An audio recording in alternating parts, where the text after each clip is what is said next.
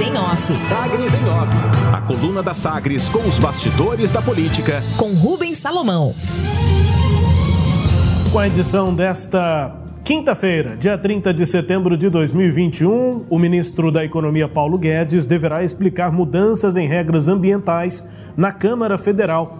Isso porque a, a, Comissão de Fiscalização Financeira e Controle da Câmara aprovou ontem requerimento do deputado aqui por Goiás, Elias Vaz, do PSB, que busca explicações do ministro da Economia, Paulo Guedes, sobre o pedido de flexibilização de normas ao Ministério do Meio Ambiente. O requerimento para convite de Guedes foi apresentado depois que um ofício da equipe econômica do governo solicitou mudanças em 14 regras ambientais. É um absurdo atrás do outro, estamos vendo o resultado da política de destruição ambiental desse governo, tanto na natureza quanto na economia. Mas Guedes acha pouco e quer continuar passando a boiada, afirma o deputado Elias Vaz. A lista do Ministério da Economia inclui a concessão automática de licença ambiental se houver demora na análise, a revogação de regras que dificultam o desmatamento da Mata Atlântica, a extinção do Conselho Nacional do Meio Ambiente e a redução de exigências para a fabricação de agrotóxicos destinados à exportação.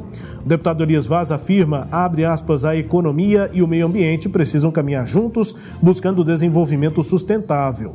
O que o Ministério da Economia propõe é um pacote antiambiental que pode causar prejuízos irreversíveis ao nosso país, fecha aspas. As explicações de Guedes, a Câmara já tem data marcada, dia 10 de novembro. De volta, assuntos aqui da Assembleia Legislativa, o suplente do deputado estadual caçado, Vinícius Siqueira, Sérgio Braz do PROS, Sérgio Bravo, desculpe. Sérgio Bravo do PROS era suplente e agora assumiu cadeira na Assembleia Legislativa de Goiás. A solenidade ocorreu na tarde desta quarta-feira. Vinícius Siqueira foi acusado pelo Ministério Público Eleitoral por captação e gasto ilícito de recursos durante a campanha de 2018. Foi condenado pelo TRE, o Tribunal Tribunal Regional Eleitoral em janeiro de 2020 e teve recurso negado pelo Tribunal Superior Eleitoral, o TSE, em agosto desse ano por unanimidade. E como é que fica esse mandato a partir de agora, esse gabinete?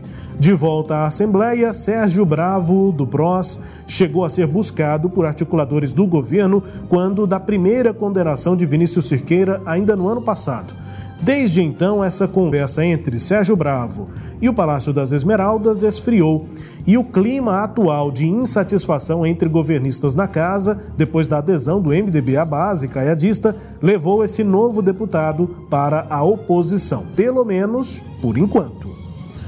Pedágios. O deputado Alisson Lima, do Solidariedade, reapresentou o projeto que revoga a lei dos pedágios na Assembleia Legislativa. O oposicionista quer pressionar o governador Ronaldo Caiado a retirar o processo de estudo técnico realizado pela Goinfra sobre a privatização de rodovias estaduais. Ainda no final de 2019, o mesmo projeto do parlamentar para revogar a autorização para os pedágios foi aprovado na Assembleia, mas vetado pelo governador. O veto foi mantido pelo plenário da Casa naquele momento.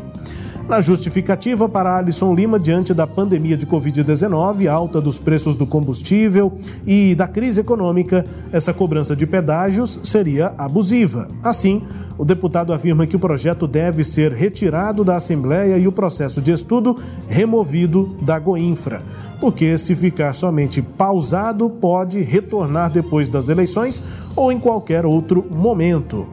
Ainda na sessão Assembleia, ainda na sessão da Assembleia nesta eh, quarta-feira, o deputado Alisson Lima chamou a atenção dos parlamentares, ali dos colegas, para a importância de discutir o parecer prévio do Tribunal de Contas do Estado, TCE, sobre as contas do governador Ronaldo Caiado relativas ao exercício de 2020. Esse relatório está na casa e, de acordo com Alisson Lima, a Controladoria Geral da União, a CGU, apresentou ressalvas aos gastos do governo de Goiás durante a pandemia.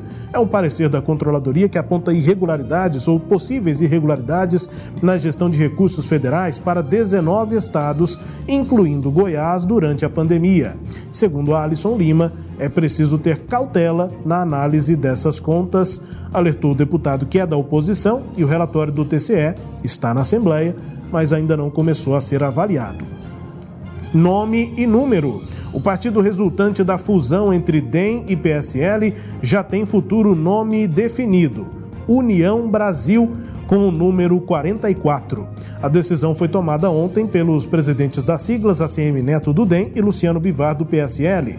O nome e o número foram definidos depois de uma análise por meio de pesquisa qualitativa. A proposta foi apresentada aos caciques dos dois partidos na noite de terça-feira e teve confirmação nesta quarta. Futuro presidente desse novo partido, União Brasil, aqui em Goiás, o governador Ronaldo Caiado, também participou desse encontro. Entre os destaques aqui da coluna Sagres em off, também com a sua análise aqui sobre os assuntos, Cileide Alves. Rubens, a gente falava agora há pouco a respeito do papel que a oposição precisa exercer, né?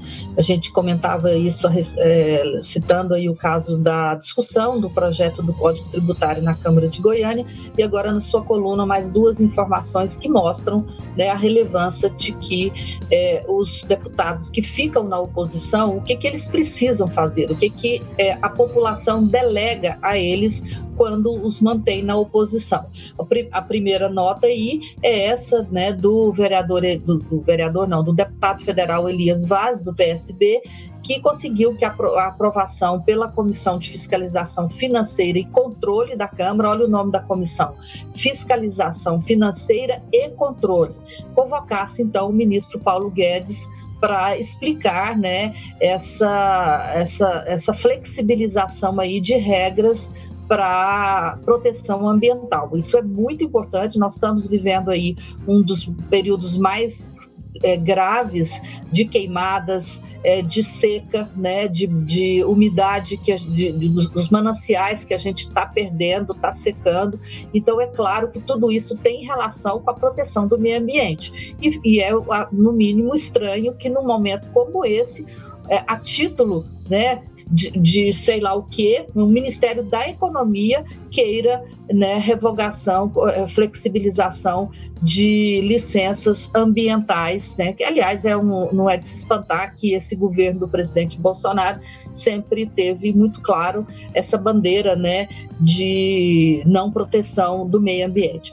A segunda, segundo, a segunda nota, que nesse sentido aí de mostrar a obrigação que a oposição tem, é a, essa observação aí do deputado Alisson Lima, no sentido de que os colegas parlamentares é, tenham, se dediquem né, a analisar as contas de 2020 do governo do Estado. Esta é uma das funções muito importantes que a Assembleia Legislativa tem que fazer. Isso compete não só aos parlamentares da oposição, assim como também né, do conjunto dos parlamentares. É obrigação do legislativo fiscalizar as contas, acompanhar como que esses recursos estão sendo aplicados.